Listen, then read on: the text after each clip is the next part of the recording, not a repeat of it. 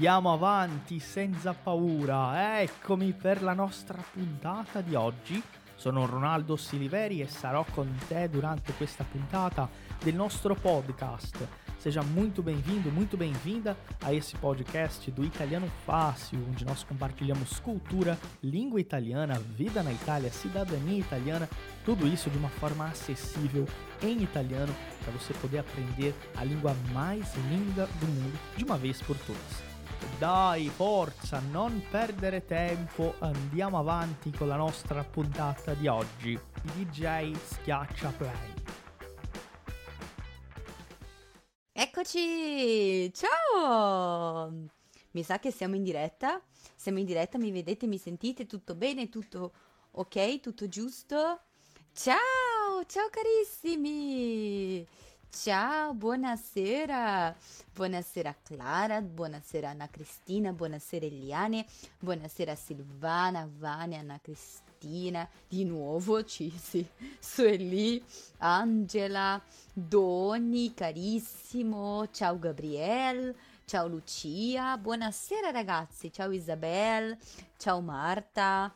Mm, come state? Tutto bene? Tutto bene? Mm.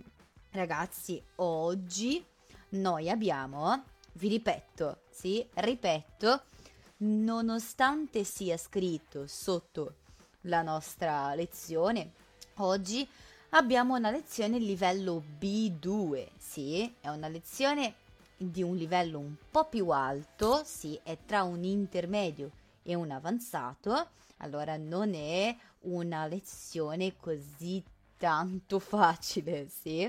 Oggi noi faremo delle attività di ascolto. Sì, avete fatto l'allenamento?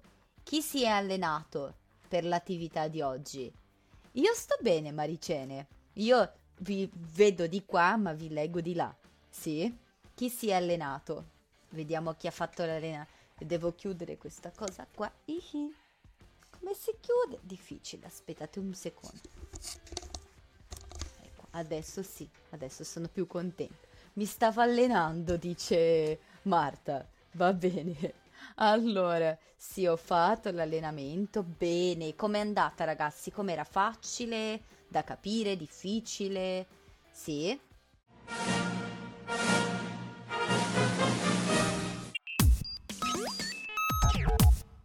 Você sabia que o Italiano Fácil é a única escola online de italiano do Brasil que traz os alunos para estudar aqui na Itália?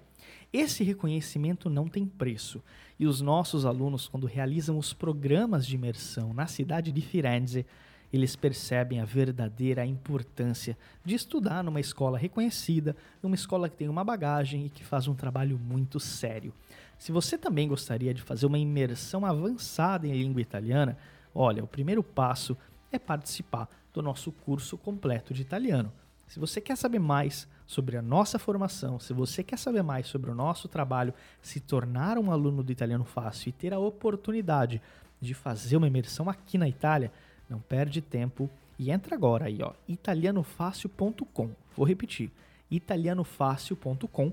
Lá você vai encontrar um link para falar diretamente com a nossa equipe pelo WhatsApp e eles vão tirar todas as suas dúvidas. Va bene? Eu estou esperando por você. Un saluto grandissimo ai DJ, schiaccia play, andiamo avanti con la nostra puntata di oggi. Importante, sì, noi non possiamo dire ho allenato o noi diciamo ho fatto le attività, sì, di allenamento, allenamento di ascolto, oppure ho fatto l'allenamento oppure sì, il verbo è allenarsi. Allora dobbiamo coniugare questo verbo al passato, sì, che è un verbo riflessivo, con ausiliare essere. Io mi sono allenato o mi sono allenata. Sì, bene. Ecco, ho ascoltato ciascuno cinque volte. Sì, bene Francileide, non c'è problema. Sì, allora l'importante è fare questa, queste attività, sì, e esercitare anche ehm, un pochino il nostro veramente ascolto, no? Le nostre orecchie. Bene, l'udito. Giusto. Ecco, questo qua invece, vedete? Tududu, tududu, non apriamo ancora. Non lo apriamo ancora. Questo non era da leggere. Sì, seguiamo un... l'ordine, sì, di una prova di, mh, uh, di certificazione, sì. E ovviamente all'inizio di ogni nostra lezione, ragazzi, Top Secret era la tortura, sono curiosa. Sì, allora, bene. Mi sono allenata e sono stanca, giusto? È giusto.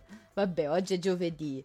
Sì, ammetto che anche io sono un pochino stanca, ma dai, ce la facciamo. Allora, ragazzi, mm, importante, no? Come ogni nostra lezione, oggi non è diverso. Sì, abbiamo la frase di oggi. Ciao Lu! Abbiamo la frase di oggi.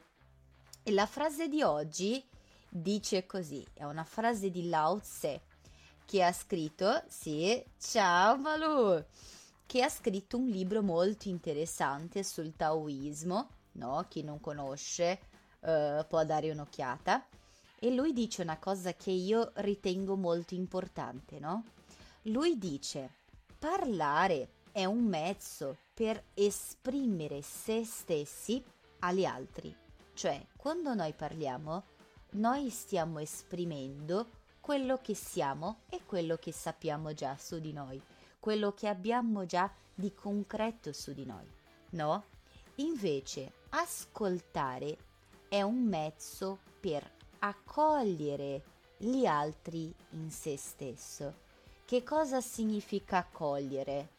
Come possiamo dire un, in un altro modo questo verbo accogliere in italiano? Qual è un sinonimo, un sinonimo di accogliere secondo voi? È un mezzo per accogliere gli altri in se stessi. E vedete che accogliere l'altro non è solo capire quello che prova gli al- l'altro, gli altri, no? E tutto, ma è anche imparare a partire da quello che l'altro sa, da quelle esperienze che l'altro ha vissuto, sì, esatto, ricevere, sì, accogliere è un sinonimo di ricevere l'altro. Allora, quando io accolgo, sì, di accoglienza, quando accolgo una persona in me stesso, sì, ovviamente questa cosa della religione, dipendendo dalla religione, dalla visione, esistono molto eh, queste teorie, no? Eh, anche l'antropofagia che parliamo in Brasile e tutto degli, degli indigeni era un po' di quello, no? Era mangiare e avere dentro di se stesso la forza che l'altro aveva. Ovviamente questo, quest'altra, quest'altra credenza dice che quando ascoltiamo, questo è il miglior mezzo, la miglior forma di accogliere l'altro in se stesso e anche di imparare con l'altro, no? Esatto. Allora vedete che quando ascoltiamo in modo attento, no? Quando le nostre orecchie, la nostra mente sono aperte a, a veramente ascoltare, non solo sentire, perché abbiamo questa differenza, sentire il suono entra, ok? Ah, io sento un rumore, ma quando io ascolto è diverso. Sentire, sì, è semplicemente fare entrare il suono. Ascoltare è sentire con attenzione. Sì, e quando parliamo di prova di ascolto, allora sì, in realtà le prove di ascolto sono sempre le, quelle principali, sono del CILS, che è dell'Università per gli stranieri di Siena, e del CELI, che è dell'Università per gli stranieri di Perugia. Quando parliamo di ascolto, anche qua abbiamo livelli diversi di ascolto. Quelle attività che voi avete fatto come allenamento, no? La 2, il livello A, perché ho messo anche a 2? Perché il livello A, ragazzi, eh, quando si eh, fa un'attività di ascolto a un livello principiante, que- che cosa si aspetta dallo studente? Che lui ascolti le parole, sì, e capisca una parola che viene detta lì in mezzo. La risposta è sempre sì presente in quello che viene detto. Le parole sono sempre presenti lì, sì. Il Signore vuole. Allora lui dice io voglio un caffè. C'è le, la risposta. Caffè, cappuccino o, una, o un tè freddo? Tè, caffè. Noi abbiamo ascoltato caffè lì. Quando passiamo invece a un secondo livello, sì, eh, a un livello B1, B2, che cosa si aspetta da una persona che fa una prova di ascolto B1 e B2? Che oltre a capire le parole, la persona riesca a trovare dei sinonimi, sì, che lei non capisca solo la parola, ma il contenuto, sì. Va bene? Allora è una cosa un pochino più complessa. Ovviamente quando arriviamo al C1, C2 aumenta la velocità, le cose sono ancora più complesse, gli argomenti e tutto, no? Uh, bravissima Cleide, ecco, dobbiamo obbedire, sì? Allora, mm, giusto, capisco anche chi ha dato un'occhiata al top secret, ma non era l'intento, no? L'intenzione era fare insieme. Appunto, allora quando arriviamo a quando siamo a una 1, a 2, le cose vengono dette e dobbiamo capire le parole. Quando arriviamo a un B1, un B2, eh, le cose non sono più chiaramente dette, no? Noi dobbiamo comprendere veramente quello che viene detto e cercare quale sarebbe l'unica alternativa possibile. Sì, quale di queste alternative ci stanno dando, ci sta dando, no? Uh, una risposta più vicina a quello che viene detto. Sì, non è che ascoltiamo e marchiamo, ascoltiamo e marchiamo. Una delle attività del B2 dobbiamo ascoltare più per vedere come va il nostro ascolto riguardo alle parole veramente come la 1, no? Però in un livello un po' più difficile in cui dobbiamo scrivere. Ma nelle altre attività noi dobbiamo capire e comprendere, eventualmente anche interpretare. Va bene?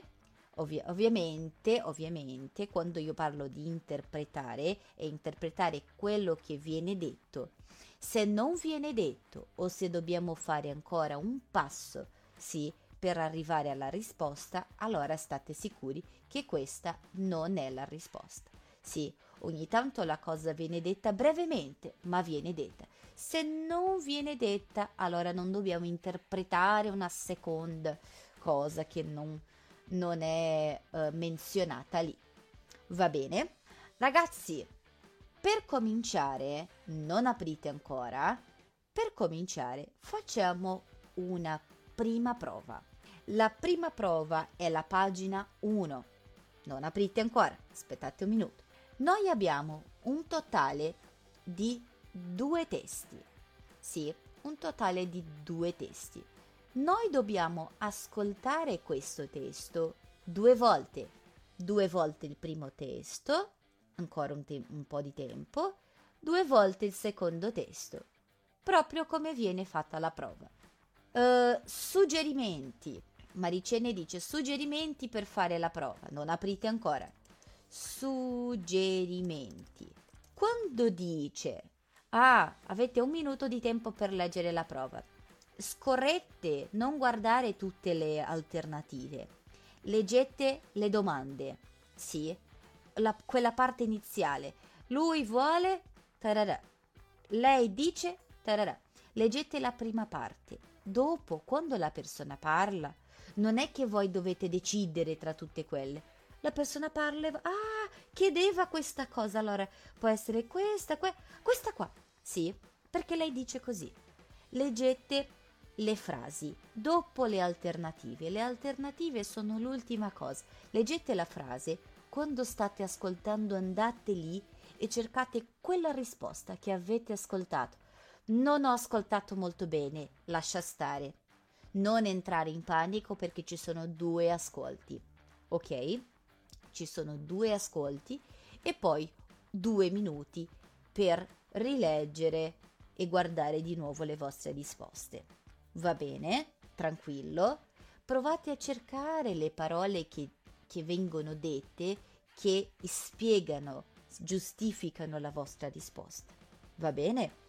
Allora fate una prima lettura, allora primo suggerimento, leggere quello che chiede di completare e la seconda non spaventarvi, sì? Se non avete capito la risposta di una, non rileggete di nuovo. Andate alla prossima, ok? Ah, questa cosa lei ha detto, ma per me era stato difficile da capire. Continua a ascoltare e passa alla prossima. Nella, nel secondo ascolto fate attenzione a quella che manca. Va bene? Capito ragazzi? Capito?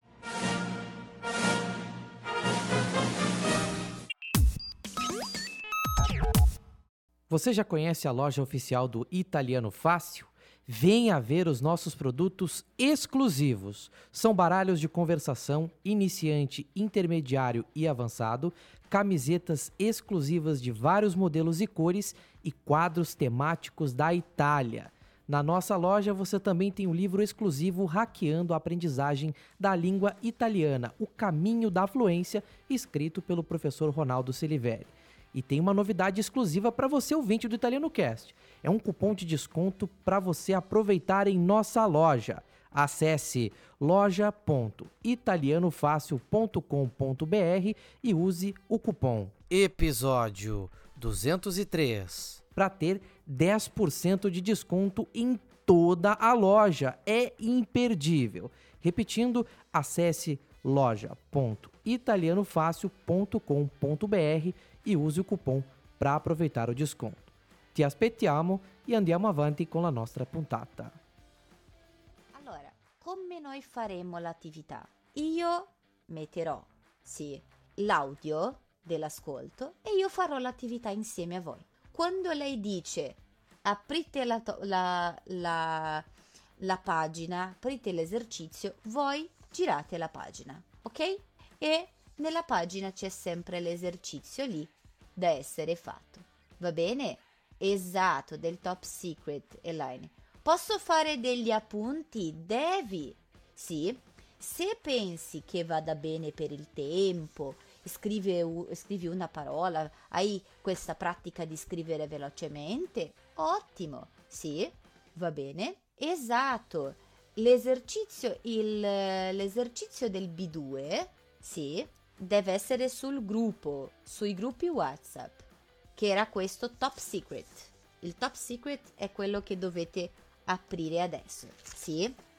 Importante, dovete avere questo materiale aperto o stampato, perché io vi faccio uh, ascoltare, io passo qua per voi, però avete poco tempo da leggere, è più facile averlo in mano o al telefono, sì? Tutti voi avete queste, questo materiale del top secret, sì, diceva là, regole, non aprire questo file prima delle 8. 2. Se possibile stampalo, altrimenti tienilo aperto al computer, cellulare durante la lezione. Non leggerlo, sì, senza il permesso di moi. Mai leggerlo senza aver fatto le attività di allenamento, sì Va bene, se non avete fatto questa regola la faccio passare perché l'ho fatta io. sì, esatto. Allora, gli ascolti B2 non vi ho mandato. Perché? Perché noi faremo insieme. Ovviamente dopo... Ce le due, pensavo pronome grammaticale. Ah, no, non mi ricordo quella 2. Ecco, dopo, dopo, dopo lo, lo guardo di nuovo. Sì, ma va bene. Ragazzi, quando l'audio dice aprite la prova, voi guardate la pagina 1, passate alla prossima pagina, ok? Dai, facciamo una prima attività, un primo ascolto, poi avete adesso un minuto, boh, l'audio spiegherà. Voi aprite la prova, avete un minuto di tempo, sì, e dopo uh, voi, dopo questo minuto di tempo, Fate un primo ascolto, dopo un secondo ascolto del primo testo, dopo un primo ascolto del secondo testo secondo ascolto del secondo testo. Ok? Ci siamo capiti? Lui spiegherà tutto. Primo ascolto, primo testo, primo ascolto, secondo testo, secondo ascolto, primo ascolto, secondo testo e secondo ascolto, secondo testo. Sempre in ordine, ok? Vediamo. Uno, due, tre. Pronti? Allora andiamo via, partiamo, dai. Primo testo. Ascolterete ora una storia davvero particolare.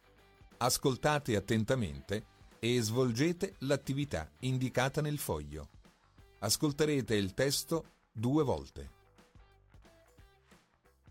Luciano e Maria sono due ragazzi rumeni che, dopo essersi sposati poco più di un anno fa, hanno deciso di lasciare tutto e tutti per venire a vivere in Italia. In Romania non riuscivano a trovare un lavoro che li soddisfacesse e così hanno deciso di trasferirsi, perché in Italia già ci vivono dei loro parenti. Sin dal primo giorno che sono arrivati, Luciano e Maria hanno fatto amicizia con gli abitanti di Cantalupo Ligure, il luogo dove vivono, in provincia di Alessandria, e Luciano ha anche trovato un buon lavoro. Nessun problema dunque.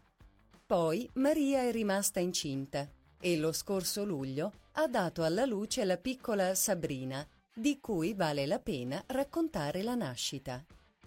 La mattina del 21 luglio Luciano esce per andare al lavoro, come al solito, in macchina, e Maria resta a casa.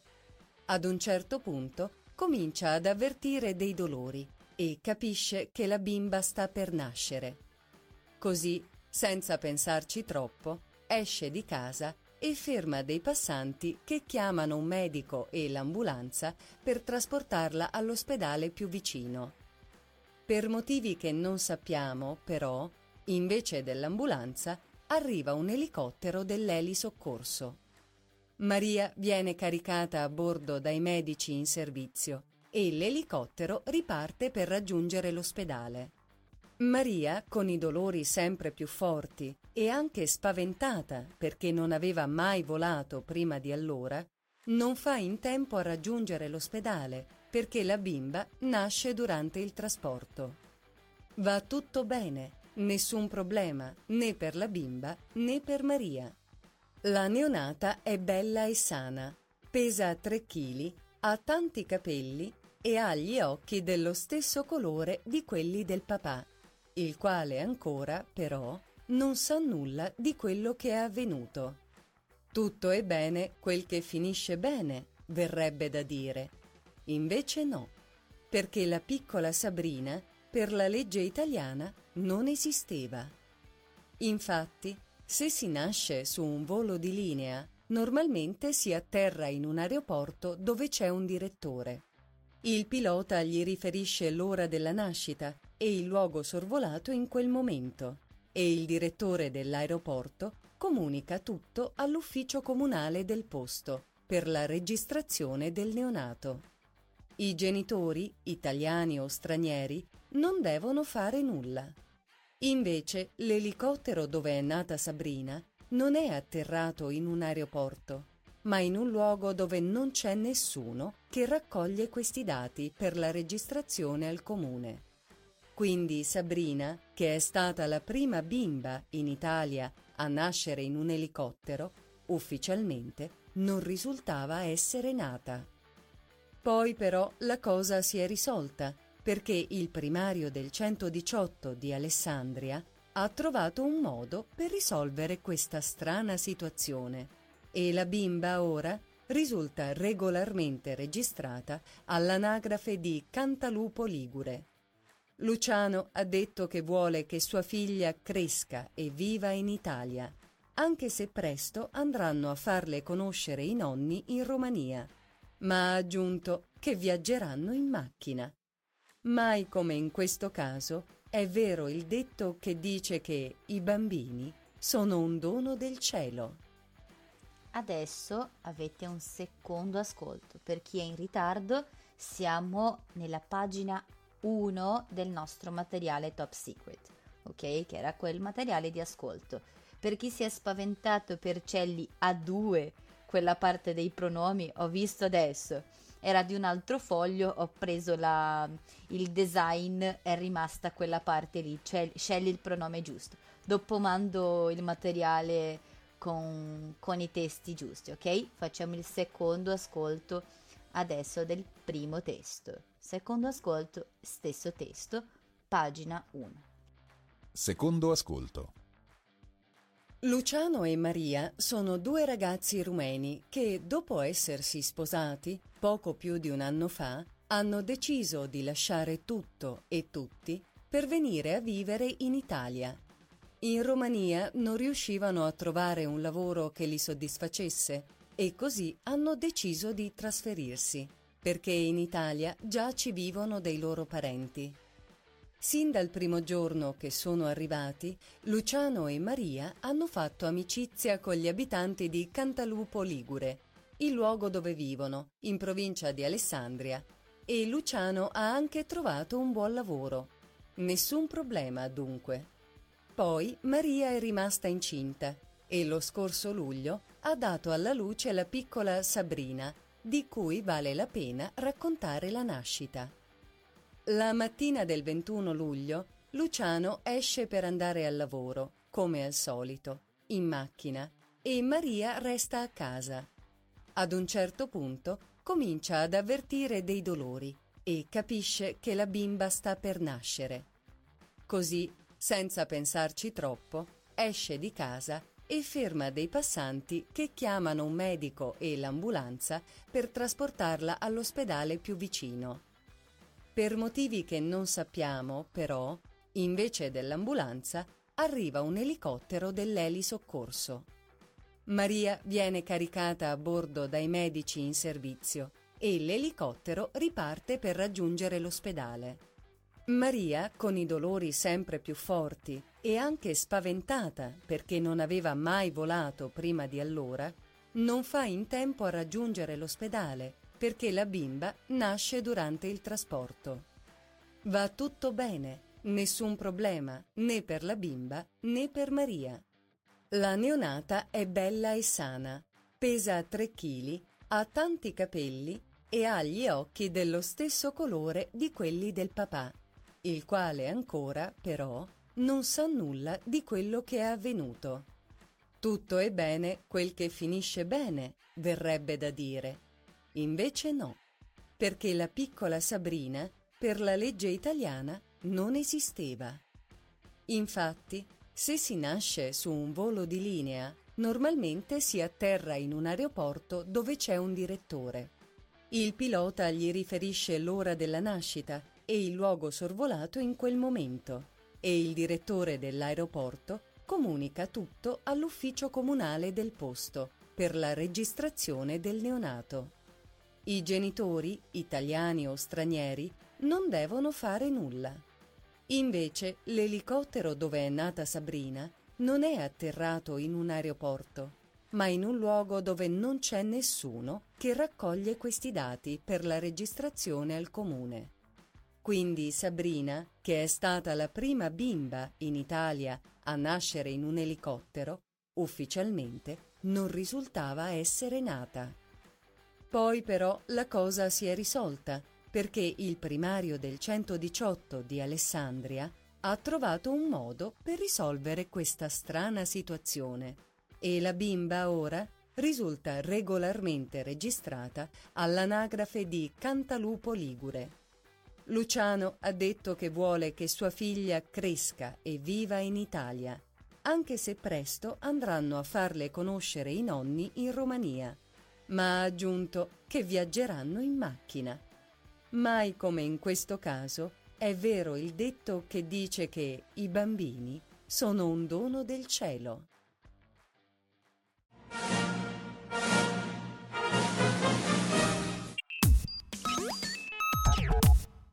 Ehi, ciao, eh, ti posso dire uma coisa? Se você ainda não sabe, o Italiano Fácil também realiza imersões presenciais em várias capitais do Brasil. Porto Alegre, Florianópolis, Rio de Janeiro, São Paulo são algumas delas. E claro, os nossos alunos têm prioridade na participação desses eventos.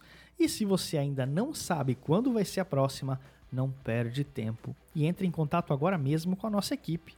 É só entrar em italianofácil.com, vou repetir, italianofácil.com para tirar todas as suas dúvidas, ou também pelo Instagram, arroba italianofácil, tudo junto e sem acento. Eu espero você no nosso próximo evento presencial. Primo testo finito. Allora si passa al secondo testo, che è la stessa prova, però si continua, si fa la stessa cosa del primo. Ok? Secondo testo. Ascolterete ora un'intervista con l'attrice Paola Gasman sulla sua famiglia di artisti dello spettacolo tratta dal programma Sapore di Radio. Ascoltate attentamente e svolgete l'attività indicata nel foglio. Ascolterete il testo due volte. Benvenuta in cucina Paola. Grazie, buongiorno, buongiorno a tutti. Allora Paola, quanto pesa o forse dovremmo dire quanto alleggerisce una famiglia così importante? Ma forse ho scritto questo libro, eh, di cui ancora mi meraviglio quando sento, lo sento leggere, che insomma sia riuscita nell'impresa, l'ho scritto proprio per capire il valore di questa famiglia e soprattutto, come dico nell'ultima pagina, il privilegio di aver avuto una famiglia così importante, di personaggi così importanti, ma anche visti nell'ottica degli uomini, delle donne, che sono stati tutti elementi fondamentali per me. E quindi direi che mi alleggerisce, nel senso che mi accompagna con molta, eh, con molta nostalgia da una parte e con molta dolcezza dall'altra, nonostante sia una famiglia particolarissima, abbastanza eccezionale. Veramente, veramente, anzi una modernissima se vogliamo. Beh, allargatissima, Allargatissima. piena di... però eh, ecco, averli riuniti tutti, essere riuscita, se non altro a questo, a metterli tutti insieme in queste pagine, mi, fa, mi dà il senso proprio della, della famiglia, della famiglia importante. E poi diciamolo, eh, quando nelle vene scorre un sangue così, quando nelle vene scorre un DNA di questa proporzione, tutto sommato, allora è veramente un alleggerimento perché Ma io dico sempre che il talento ahimè non si eredita Questo è perché, vero. perché se, io, se no ne dovrei avere veramente a quintali. No, Ne hai, uno ne hai, ne proprio, hai. però si sommano eh, e poi soprattutto ci- ehm, si eredita la predisposizione o comunque il, il- il modo di, di comportarsi e, di, e di avvi- di avvicinarsi alla professione, questo è molto importante, altrettanto. Certo. Senti Paola, Vittorio, un mattatore soltanto in scena o anche in famiglia? Ma la sua natura sicuramente è stata particolarissima ed eccezionale, quindi forse si potrebbe, anche se non lo definirei un mattatore, perché è passato dai momenti di grandiosità ai momenti di fragilità estrema, quindi è veramente un personaggio complesso e anche lì ho cercato di analizzare tutto questo perché mi sembrava molto interessante. Lui ha dovuto fare degli sforzi enormi nella sua vita per diventare quello che è diventato, lo è diventato a quel grado e poi però ha anche pagato tanto negli ultimi anni. Beh, come Quindi- sempre accade ai, ai grandi, eh? Ecco, sì, indubbiamente. Nella storia di molti grandi c'è quello che tu stai raccontando. Sì, sì, sì, sicuramente la cartina diciamo torna al Eh, sole sì. per, rende- per renderci conto di quanto grande sia stato, però ecco, uno immagina il mattatore solo euforico, lui invece è stato, è stato tutto un insieme di cose anche molto, Sì, molto sì, anche dolorose. dolorose, sì. Senti Paola, qui in cucina eh, noi cuciniamo e ascoltiamo Io la sento il radio. profumo. Senti, Beh. ma Gasman era veramente un buon gustaio, gli piaceva mangiare? Ma guarda, gli poteva mangiare, però come in tante altre cose, come nel vestire, come nel, eh, nell'essere, diciamo, nella praticità, era molto, molto confusionario, per cui ehm, Tipico dei grandi geni questo, e eh? nello stesso Eh. tempo eh, completamente smodato per altri versi. Quindi ehm, il suo amare la cucina era un- una maniera un po', un po' pazzesca, diciamo. Molto però, particolare. però sì, però, e poi ammirava molto quelli che sapevano cucinare. Lui non sapeva fare nemmeno un caffè capito. e ci guardava con. eh, io anche non sono per niente dotata, ma per esempio mio marito oppure altri personaggi bravi, e lui li guardava con un'ammirazione quasi da, da geni, insomma. Secondo ascolto. Benvenuta in cucina Paola. Grazie, buongiorno, buongiorno a tutti. Allora Paola, quanto pesa o forse dovremmo dire quanto alleggerisce una famiglia così importante? Ma forse ho scritto questo libro, eh, di cui ancora mi meraviglio quando sento, lo sento leggere, che insomma sia riuscita nell'impresa, l'ho scritto proprio per capire il valore di questa famiglia e soprattutto, come dico nell'ultima pagina, il privilegio di aver avuto una famiglia così importante, di personaggi così importanti, ma anche visti nell'ottica degli uomini, delle donne, che sono stati tutti elementi fondamentali per me.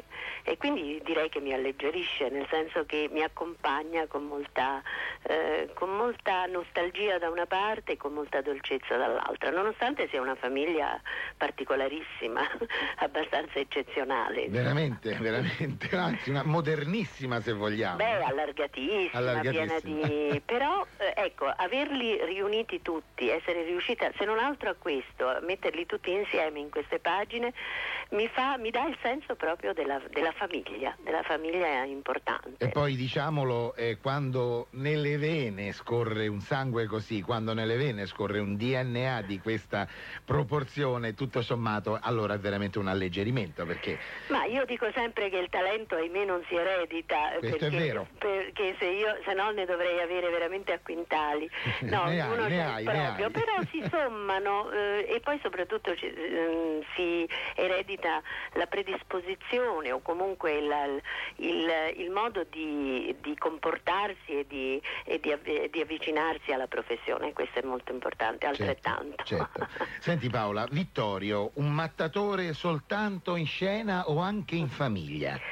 Ma la sua natura sicuramente è stata particolarissima ed eccezionale, quindi forse si potrebbe, anche se non lo definirei un mattatore, perché è passato dai momenti di grandiosità ai momenti di fragilità estrema, quindi è veramente un personaggio complesso e anche lì ho cercato di analizzare tutto questo perché mi sembrava molto interessante. Lui ha dovuto fare degli sforzi enormi nella sua vita per diventare quello che è diventato, lo è diventato a quel grado e poi mh, però ha anche pagato tanto negli ultimi anni. Beh, come Quindi- sempre accade ai, ai grandi, eh? Ecco, sì, indubbiamente. Nella storia di molti grandi c'è quello che tu stai raccontando. Sì, sì, sì, sicuramente la cartina diciamo torna al Eh, sole sì. per, rende- per renderci conto di quanto grande sia stato, però ecco, uno immagina il mattatore solo euforico, lui invece è stato, è stato tutto un insieme di cose anche molto, Sì, molto sì, anche dolorose. dolorose, sì. Senti Paola, qui in cucina eh, noi cuciniamo e ascoltiamo la sento il radio. profumo. Senti, Beh. ma Gasman era veramente un buon gustaio? Gli piaceva mangiare? Ma guarda, gli piaceva mangiare, però come in tante altre cose, come nel vestire, come nel, eh, nell'essere, diciamo, nella praticità, era molto, molto confusionario, per cui ehm, Tipico dei grandi geni questo, e eh? nello stesso Eh. tempo eh, completamente smodato per altri versi, quindi ehm, il suo amare la cucina era un- una maniera un po', un po' pazzesca, diciamo. Molto però, particolare. però sì, però, e poi ammirava molto quelli che sapevano cucinare, lui non sapeva fare nemmeno un caffè capito. e ci guardava con, eh, io anche non sono per niente dotata, ma per esempio mio marito oppure altri personaggi bravi e lui li guardava con un'ammirazione quasi da, da geni, insomma. Eccoci, finita la nostra prima pagina. Ecco, sì. Cos'è confusionario? Mi sa che ha detto confusionario o ha detto confessionario? Eh, confusionario è un modo, cioè, è un modo di essere di una persona un po' eh, che fa casino, non fa, cioè una persona eh, che fa disordine, sì. Allora lui non era quello molto ordinato, era quello che faceva un po' casino, non sapeva, aveva queste abitudini un po' disordinate e tutto, sì, che è diverso di quello che di solito si fa a una persona che, eh, che lavora in cucina o che cucina, no? È una persona di solito un pochino più ordinata. Un'altra cosa che commenta lì è la parola mattatore, ma dopo ne parliamo. Parliamo prima del primo testo. Com'è stata questa prima attività? Complessa, eh, tranquilla? Com'è stata per voi? Sì, Maria Monica, questo è l'audio della pagina 1. Sì, Ecco, allora confusionario, mettiamo questa è una parola importante, ma è il secondo testo. Andiamo al secondo testo. Confusionario di modi disordinati. Uh, disordinati. Poi c'è mattatore, che dopo spiego a voi perché è un pochino è complessa, diciamo. Eh, anche io, sì. Secondo audio è più difficile da capire. Sicuramente, secondo me fa un percorso dal un po' più semplice a quello un pochino più complesso. Sì, così così. Sta bene, va bene. Giusto, più o meno, dice Flavia. Bene ragazzi, allora. Sì, la prima per me è stata più facile della seconda, sono d'accordo. Sì, più difficile da capire, dice qui Bruno. Va benissimo ragazzi. Una è più facile dell'altra. Sì, bravissima Malu, la prima è più facile della seconda. Sì, ehm, la, lì cioè, il secondo audio è più difficile, ecco, più difficile da capire. Benissimo, bravissimi con le preposizioni, mi piace così. Ecco, ho capito tutto, bene, sono contenta. Nel primo audio ho sentito la primario, sì, il primario del 118. Sì, il 118 è il pronto soccorso. Primario del 118 penso che sia la, il responsabile del 118 del, del pronto soccorso. Sì, perché loro hanno fatto l'atterraggio fuori da, da un aeroporto, allora probabilmente è venuta l'ambulanza a prenderli. Sì, il primario deve essere il responsabile del 118, sì, del pronto soccorso. Uh, secondo era più complesso, giusto, sì. Allora, ragazzi, sul primo testo, il primo audio, cosa possiamo dire riguardo a Luciano e Maria? Luciano e Maria, loro fanno lo stesso lavoro che facevano prima, sì, questo, uh, questo svolgono, sì, viene da svolgere. Ecco, non voglio usare Luisa la parola fare. Potete usare il verbo fare, potete usare il verbo svolgere. Sì, ecco che è equivalente al nostro esecutar. Sì, è fare. Uh, allora, il secondo audio è più veloce, secondo me, il secondo testo è più leggero, giusto? Sì. Allora, cosa possiamo dire di Luciana e Maria? Loro svolgono lo stesso lavoro, hanno sofferto molto, sì, sono venuti in Italia con tutta la famiglia, la loro famiglia, attenzione, non è la sua famiglia perché la sua è di lei o di lui, di loro è loro, sì, o si sono trovati subito bene in Italia. Per me la terza, dice Antonio, sono sposati, sono sposati, esatto, sono spo- pensiamo secondo noi, no? Ecco, ragazzi, questa qua avete fatto bene. Vi spiego il perché.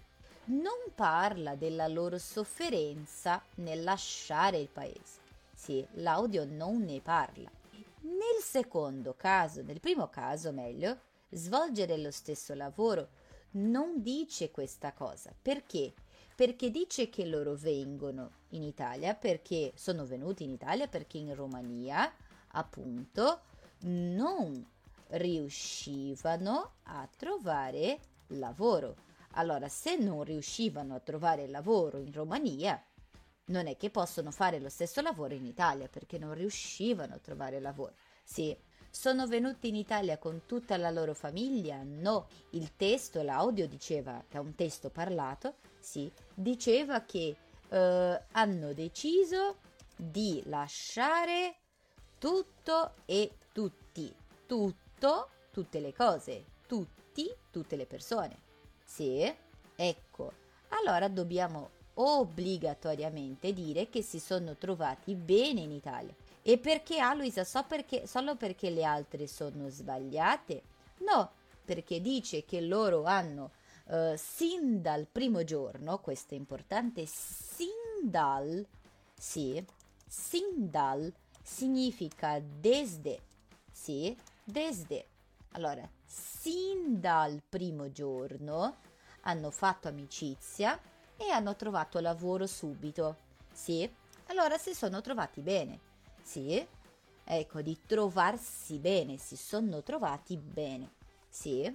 Ecco, c'erano già dei parenti in Italia, sì? Ecco, cugini, non mi ricordo bene quali erano i parenti, ma dice che avevano già eh, parenti in Italia e hanno fatto amicizia. Anzi, questa cosa è anche importante dire. Non diciamo che ho fatto amici, io dico che ho fatto amicizia. Sì, non diciamo fare amici, diciamo fare amicizia. Sì, ok? Avere amici e fare amicizia. Ok? Hanno fatto amicizia. Giusto. Sì, bene. Allora, poi dice lì che lei sì è nata la sua bambina, che Sab- Sabina, mi sa Sabrina, Sabina, non lo so. Sì. Quando Maria comincia ad avere dolori, ragazzi, qual è la cosa? Che cosa lei fa? Lei cerca di rintracciare, rintracciare e eh, trovare le tracce, sì? Usiamo anche questa cosa un po' come, eh, come polizia, sì? Dobbiamo rintracciare il, crimino- il criminale, sì? Perché rintracciare significa trovare le tracce, cioè dove è andato lui, sì? Cerca di trovare, di rintracciare il marito, telefona al suo medico, viene, aiutate, viene aiutata da persone per strada o ferma una macchina. Giusto ragazzi, benissimo, viene aiutata da persone per strada. La terza risposta perché dice che lei dice chiaramente esce da casa e ferma uh, dei passanti. Sì? Cosa sono i passanti? Sono i pedoni, sono persone che passano per strada. E poi i passanti chiedono, sì, che chiamano e lì dice chiamano un medico e l'ambulanza. Io ho scritto tutto che lui diceva, io scrivevo per farvi capire bene le risposte. No? Esce da casa e ferma dei passanti eh, che chiamano un medico e l'ambulanza. Bene, poi raga, mentre è in elicottero, cosa succede con Maria? Maria partorisce la bimba senza alcuna difficoltà. Lei ha paura, ha più paura di volare che di partorire. Lei viene rassicurata, cioè messa in sicurezza, sì, dai medici presenti dicendo no, andrà tutto bene, o si mette in contatto col marito. Rassicurare, sì, qualcuno è rendere sicuro o sicura la persona. Sì, rassicurare è rendere sicuro o sicura. Sì, rendere qualcuno sicuro. Allora stai tranquillo, ti sto rassicurando che andrà tutto bene. Esatto, ragazzi. Lei partorisce la bimba senza alcuna difficoltà. Sì, dice lì che la bimba nasce bene, ho anche scritto. Maria con i dolori sempre più forti, spaventata dal volare, eh, va tutto bene senza nessun problema né per la bimba né per Maria tutto bene, senza nessun problema, senza alcuna difficoltà. Partorisce, sì, è del verbo partorire. Partorire, sì, ok? Allora tanta gente mi domanda, Luisa, come è, uh, come partire? Cos'è partire? È nascere il bambino? No, questo è partorire, sì? Ecco, bene. Allora, Dopo la nascita, sì, di Sabrina, si sono presentati problemi burocratici, questo, quello là dorme fa, fa rumore, si sono presentati problemi burocratici a causa del pilota dell'elicottero, problemi, problemi burocratici dipendenti dalle leggi italiane, legati alla nazionalità o dovuti all'assenza del direttore. Giusto. Esatto, esatto.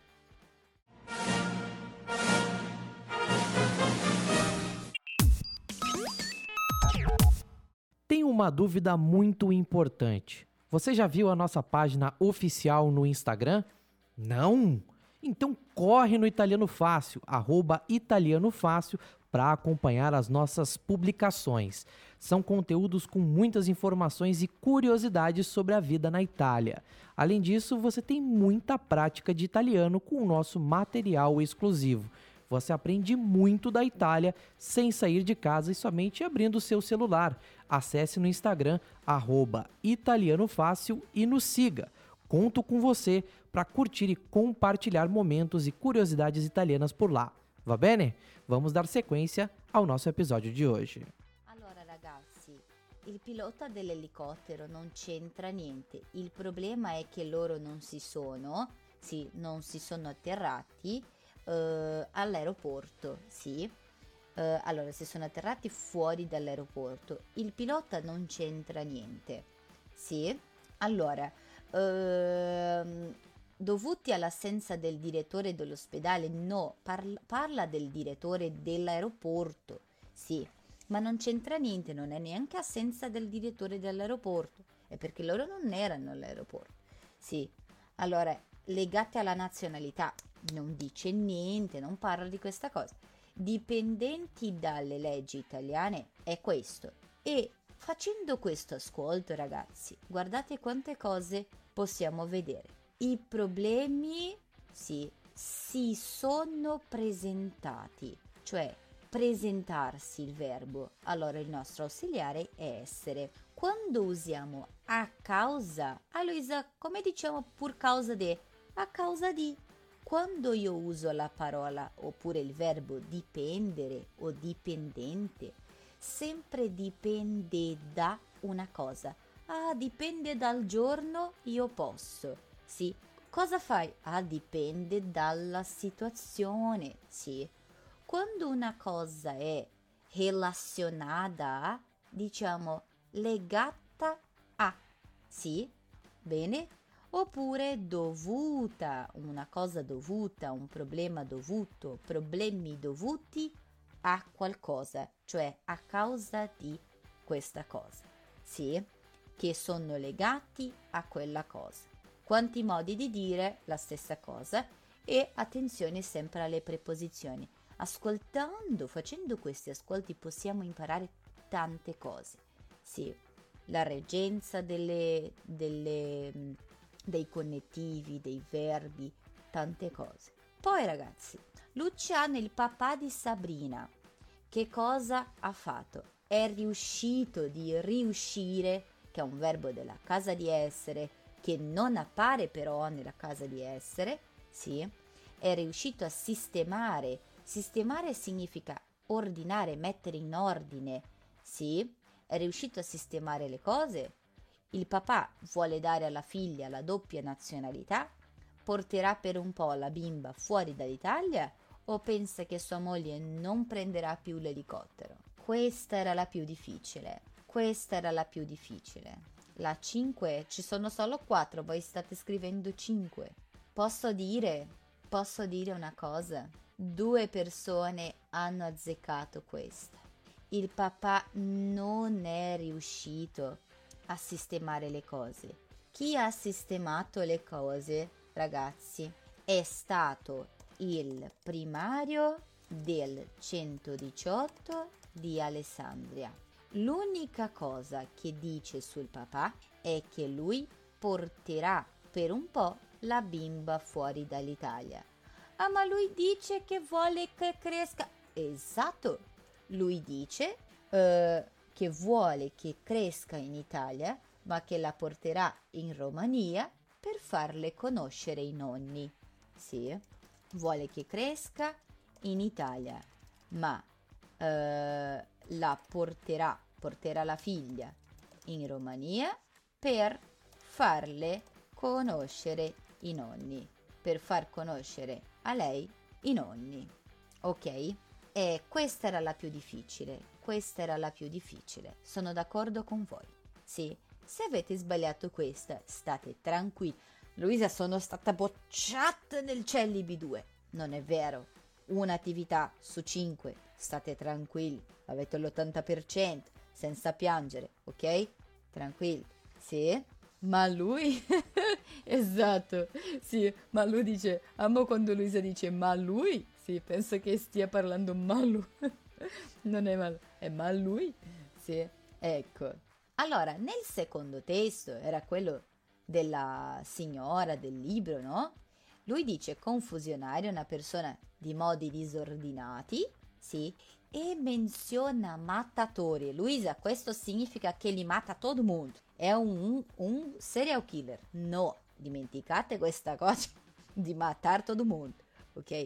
Mattatore, ragazzi, sì, uh, è una parola che si usa nei termini teatrali e artistici. È una persona che riesce a, uh, come possiamo dire, uh, rendersi conosciuta riesce a imporsi come artista. Sì, è una persona che riesce a imporsi come artista, ok? È una persona che diventa famosa, sì, che riesce a eh, richiamare l'attenzione del pubblico, sì? Lui non mata nessun attore, state tranquilli. Mattatore non significa che sta matando attore, ok? È una persona che riesce a imporsi come artista. È una persona famosa, ma molto famosa. Sì, è una persona che richiama l'attenzione del pubblico in modo particolare. Sì, che è stato il caso di questo Vittorio Gassman. Ok? Va bene? Allora è così. State tranquilli che lui non ha ucciso nessuno. Sì? Va bene Maricene, sono contenti. Ebbene ragazzi, riguardo a questo qua, questo testo, state tranquilli se sbagliate un pochino di più. Perché? Perché non era molto chiaro. Questo qua dovevate comprendere, interpretare di più. Ok? Va bene? Allora state tranquilli perché questa veramente uh, uh, è lì soccorso. Secondo me sì, con la doppia C, soccorso. Vediamo come si scrive Ellie Soccorso. È una parola che veramente io non, è, non ho mai usato. Sì, soccorso con la doppia C e soccorso. Allora ragazzi, lei dice che ha scritto il libro per quale motivo? Per ottenere. Ottenere è come il nostro obiter, un verbo. Se svolgere è un modo chic di dire fare, ottenere è un verbo chic per dire avere. Sì? Per avere successo, per riuscire a conquistare per avere, per conquistare il successo. Sì? Allora scrivete queste cose. Ah, io devo, per carità, ragazzi, non dite a nessuno io adesso mi svolgo una doccia. No, mi faccio una doccia. Sì? Ah, oggi io devo svolgere i vestiti. Cioè, no, oppure svolgere i piatti. No, svolgere i piatti no, svolgere un esercizio svolgere un'attività, però svolgere i piatti. Io devo svolgere il bucato. Sì, lavare... No, tranquilli, non dite questa cosa. Non si dice. Sì, ah, il mio... oppure la mia ambizione è ottenere molti soldi. Ok, ottenere successo. Ottenere la certificazione C2 della lingua italiana. Ok, sì. Allora, ah, io ottengo due figli. No, ottengo due figli io muoio, mi fate male il cuore, ok? Se qualcuno, se io vedo qualcuno che scrive in giro, io ottengo una casa molto bella, io muoio, ok? Ottengo il cane, sì, ottengo soldi, ottengo cose che volevo conquistare, sì, ottengo due figli, io muoio. Vabbè, Bene ragazzi, lei voleva descrivere il, contesto familiare, liberarsi da brutti ricordi. No, penso, sembra che ami molto la sua famiglia. Amore della scrittura non parla, no? È successo, manco, manco quello. Parla della famiglia, no? E la sua famiglia, ragazzi, da quello che dice lei, sì, io ottengo la mia chitarra, no. Allora, la sua famiglia è composta da persone con identiche caratteristiche, fuori dall'ordinario, sparse per il mondo o molte unite fra loro. Mm. Mm. Io ho due figli, bene, ho due figli oppure ottengo, sì, ottengo la certificazione B2 dopo questo esercizio. Sì, bene, bene. Questa qua, ragazzi, Eh, la famiglia è composta, sì, da persone. Questa qua ammetto.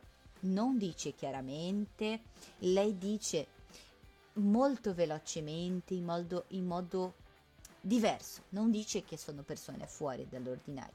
Lei dice che sono, che è una famiglia particolarissima, sì, abbastanza eh, eccezionale. E, e qua entra la cosa, no? Se noi non sappiamo che particolare vuole dire eh, differenziata, diversa, sì, che non è ordinaria, che non è comune, sì, se noi non sappiamo che eccezionale viene da eccezione, che non è regola, sì, non è una cosa ordinaria, non è la regola, non è la norma, allora è difficile da capire. Ma la famiglia è composta da persone fuori dall'ordinario. Sì, parla di zio, parla dei nonni, parla di papà, sì. Allora dice che la famiglia è una famiglia particolarissima, abbastanza eccezionale. Sì, allora po- proprio per quello, vedete che non dice la cosa chiaramente, non è più come la 2. Sì, qua devi interpretare, fare la comprensione, ma vedere cosa come, quale sinonimo posso usare? Vedete che qua si lavora molto con i sinonimi. Sì. Sparse ragazzi. Un verbo, sì, infatti è un, un, un participio e anche un aggettivo. Sparso, sì, viene dal verbo spargere, ok? E questo verbo spargere è espagliar, sì. Una cosa, ah, guarda questi giochi tutti sparsi per terra, sì? I giochi sparsi, i giochi da tutte le parti, sì? Sparse per il mondo sarebbe gente da tutte le parti del mondo. E non dice quello, dice che la famiglia è allargatissima, è grande, sì? ma non è allargatissima nel senso di sparsa, è allargatissima nel senso di grande. Sì, in questo senso. Ok.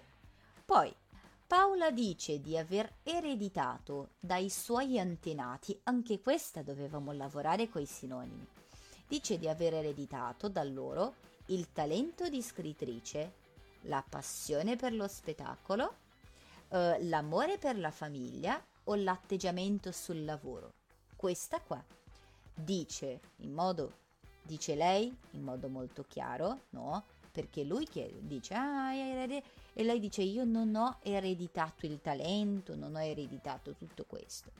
L'unica cosa che lei ha ereditato, lei dice, tarara, ecco, dice la predisposizione, il modo di comportarsi di avvicinarsi eh, alla professione. Sì, lei dice esattamente quello, la predisposizione, cioè essere disposto, sì, il modo di comportarsi, sì, di avvicinarsi alla professione. Allora ragazzi, cosa significa atteggiamento? È il comportamento ok? Atteggiamento è il comportamento, il modo di comportarsi. Sì. No, io, io sto colando, Gisela, perché mentre ascoltavo, guarda cosa ho fatto io, guarda cosa ho fatto, ho appuntato tutto, ho ascoltato e ho scritto tutte le frasi, sì, per, perché ovviamente non mi ricordo, sì, non mi ricordo a memoria niente, però mentre ascoltavo ho scritto tutte le frasi. Sì, allora è la 4, era l'atteggiamento sul lavoro. Ah, mi prendete per il culo. Io ho scritto tutto. Eh. No, io, io, sono figlia di un, di un giornalista, ragazzi, che lavorava alla radio, no?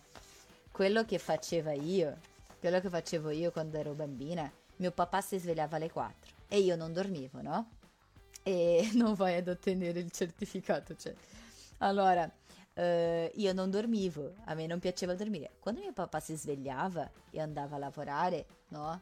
Che cosa faceva lui? Lui ascoltava le notizie scriveva tutto quello che ascoltava e generava delle nuove notizie per la radio, no? Le notizie che aveva ascoltato che erano eh, che registrava alla radio di notte, lui faceva, registrava per il giornale della primo giornale della mattina, no? Si svegliava alle 4.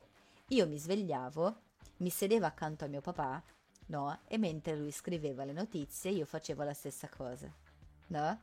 Allora io scrivo molto velocemente, quando devo scrivere velocemente, ma io scrivo molto velocemente perché io mi lavoravo con mio papà da bimba, no? Ah, io so tachigrafia, ho studiato. Vedete? Ecco, la da- dattilografia, vi ricordate? Nella macchina. Ecco, io facevo tutto a pugno con mio papà. Era bella questa, era bella. Sì, ma mi divertivo, io adoravo e lui parlava ra- alla radio. Io dicevo, stamattina, raccontava a tutti, stamattina mio papà sarà sulla radio. Sì, sì, ha fatto il radialista per tanto tempo, per tanto tempo, per tanti anni, da quando io ero mi- più o meno dai miei 4 anni ai miei 15 anni ha lavorato alla radio. Sì, ecco, per questo vi- viaggiava tanto. Lui conosce il mondo non perché avevamo soldi, ma perché lui lavorava. Allora, lui lavorava per la radio della chiesa, no? E... Ah, io sapevo, Elaine, io sapevo che facevi qualcosa. Sì, perché mh, questa voce di Elaine, sì, doveva, eh, doveva lavorare ovviamente alla radio. Sono programmatore, anche scrivo velocemente, soltanto su computer. Eh, io scrivo a pugno, no? Sono insegnante. In caso voi non sappiate. Sì, vabbè. Allora, ragazzi, il Vittorio, non il mio padre, sì, mio padre è Elton, Vittorio, il padre di Paola, che cosa aveva, ragazzi? Questa qua, secondo me, era la, la- la domanda più difficile di entrambi questi testi. Vittorio, il padre di Paola, lui aveva che cosa? Ecco, la più difficile, ma anche la più... al- allo stesso tempo era la più fi- difficile da capire, ma l'unica risposta possibile, no? Lui aveva questo comportamento, questo atteggiamento. Adesso vedete qua i sinonimi atteggiamento, comportamento. Vedete che sempre lavora con questi sinonimi. Variabile e incostante. Perché? Perché lui parla lì, no? no? Lei dice in realtà, eh, è passato dai momenti di grandiosità ai momenti di fragilità estrema. Meno male che sto leggendo io il mio foglio perché poi non, av- non- non capireste niente. Sì, Qua- a volte neanche io capisco quello che, che scrivo. Sì, passava dai momenti di grandiosità ai momenti di fragilità estrema. Ok? Allora aveva questo comportamento variabile e incostante. Ovviamente non sempre, non è che era bipolare, sì, ma ha avuto questi momenti nella vita. E l'ultima, dice Vittorio Gassman, era un esperto di cibi e vini. Apprezzava chi cucina bene, seguiva precise regole alimentari o amava molto cucinare. Cosa dice? Questa qua anche è un pochino facile, no? Dice appunto lui era conf- confusionario, no? Ecco, lui dice, sì, lei dice, ah, lui non sapeva fare nemmeno un caffè, sì, ma, ma, eh, non dice, e vedete che lu- lei non dice la- il verbo apprezzava, non dice apprezzava, dice ammirava, ammirava molto quelli che sapevano cucinare. Neanche lei sapeva cucinare, il marito sì. Ah, ecco, ammirava, sì, molto quelli che sapevano cucinare. Apprezzava. Ecco, com'era questa, ragazzi? Di questi due testi, un totale di 10, quanto avete fatto? Se avete fatto più di 6, più di 6, sì, siete nella media. Quanto avete fatto? Quanto avete fatto? Due.